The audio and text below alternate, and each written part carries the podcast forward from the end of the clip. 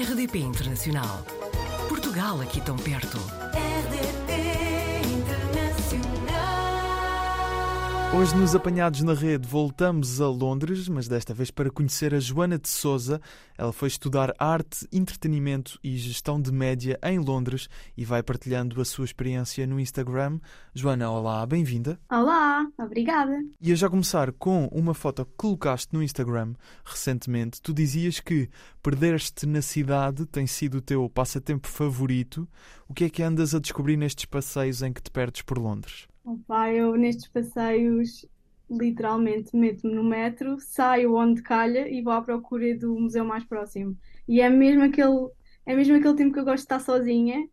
E para mim, pelo menos, ver museus com pessoas é, é extremamente desagradável, porque depois tens uma opinião diferente e depois queres ter o teu, o teu tempo e ver as coisas e pronto.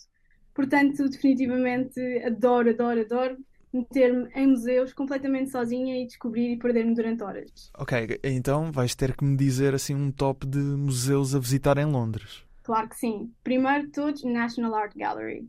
É mesmo, é lindo, é em Trafalgar Square e é, por fora é lindo, por dentro é ainda mais bonito. Consegues encontrar Picasso, consegues encontrar Monet, é mesmo muito bonito. Isto é assim, tipo, grandioso, mas posso Ok. dar outra, outra dica de outro museu que é assim um bocadinho mais pequeno, Sir John Soane's Museum. É literalmente a casa de um colecionador de arte que, pronto, morreu e deixou toda essa coleção ao governo britânico. E eles fizeram daquilo, é a casa do senhor cheia de, de coleção de arte dele. É incrível. Fixe. Ok, esses dois então são os principais que não podemos falhar.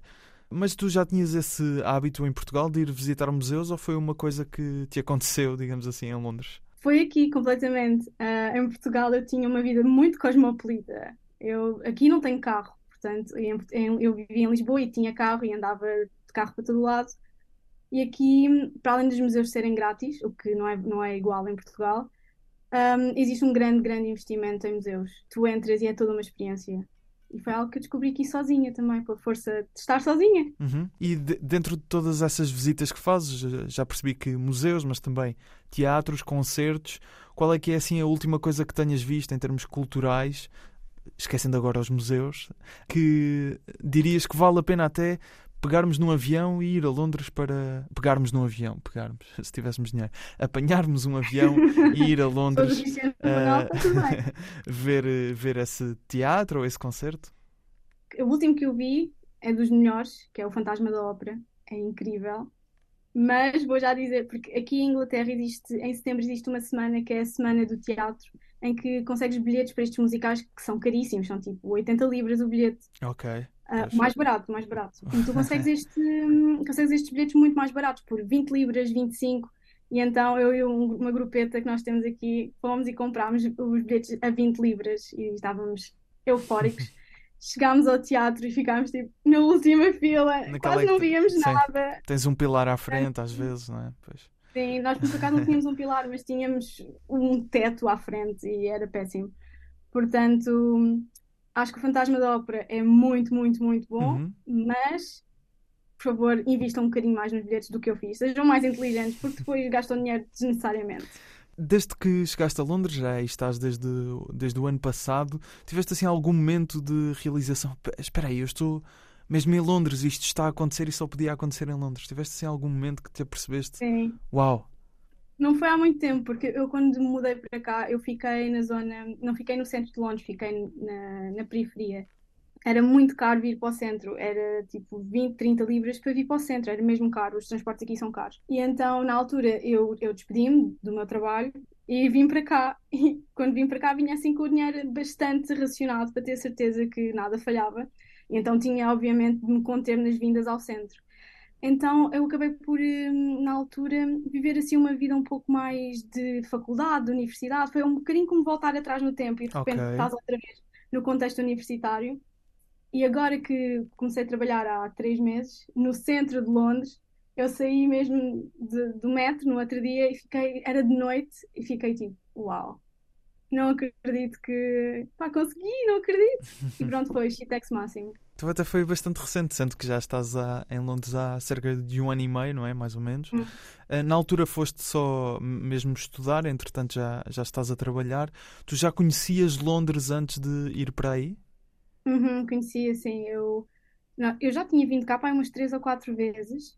E sabes, sabes quando vais viajar e pensas, eu, eu pelo menos ponho-me sempre esta questão que é, será que eu poderia viver nesta cidade? Certo. E eu senti isso com muito poucas cidades por onde passei. Com Eu quais? senti isso com Miami, Hum. senti isso com Londres, quando tinha pai de 12 anos. Portanto, desde que tenho 12 anos que eu, que eu imaginava vir para Londres. Mesmo na altura, quando, quando decidi tirar a minha licenciatura, eu pensei em vir para Londres. Mas depois não, não era muito fácil. Era, também era muito criança. E pronto, e então eu senti que era uma coisa que eu tinha de fazer por mim e não. Porque os meus pais é que, é que pagaram a minha licenciatura. E eu senti que isso também era um pouco ir longe demais. Claro. Portanto, acabei por, por vir para cá e, e é, é fantástico. É mesmo muito giro.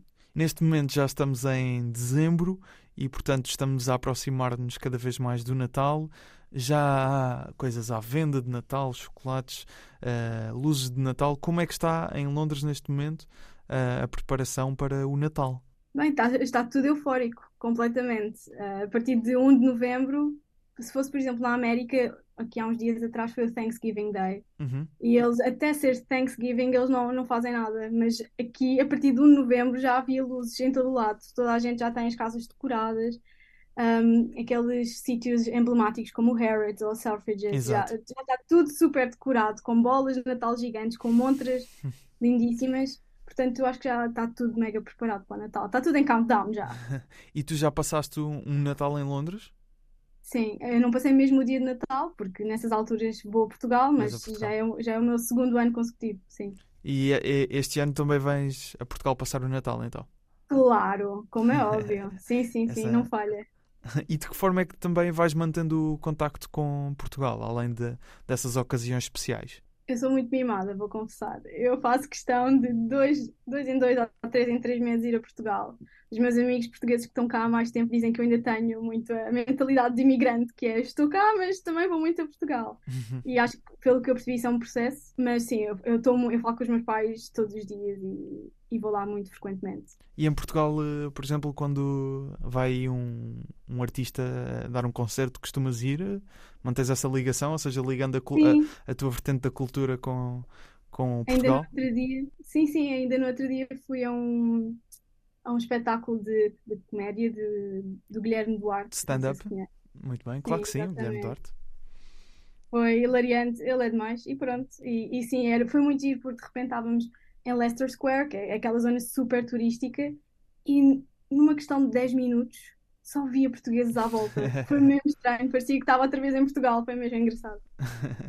E que outros momentos é que ainda esperas conseguir eh, usufruir na cidade de Londres em termos culturais? Já falaste de algumas peças de teatro, o que é que ainda tens como objetivo de ainda quero ir fazer aquilo, ver aquela coisa? Eu ainda quero ir ver o Hamlet, ainda que- é muito na onda do espetáculo, por acaso. Ahm, porque eu acho que já fiz um, um pouco de tudo, mas eu acho que eu gostava muito de, de assistir eh, a um casamento real, porque sim, aqui as Certo. pessoas vivem, eh, vivem a realeza de outra forma e, e é muito giro. Eu tive a sorte, ou, ou não, não é? De estar cá quando, quando a rainha faleceu. E foi uma coisa, foi, uma, foi mesmo especial sentir que estava a ver história acontecer diante dos meus olhos. Claro que era um momento triste, mas ao mesmo Claro. tempo era incrível como é que eu estou a testemunhar isto. Joana, muito obrigado pelo testemunho e, portanto, vamos ficar atentos às tuas redes sociais para saber que museus é que andas a visitar em Londres. Eh, muito obrigado. Obrigada, Gustavo, foi um prazer. Portugal ao alcance de um clique. facebook.com barra rdp internacional. Portugal aqui tão perto.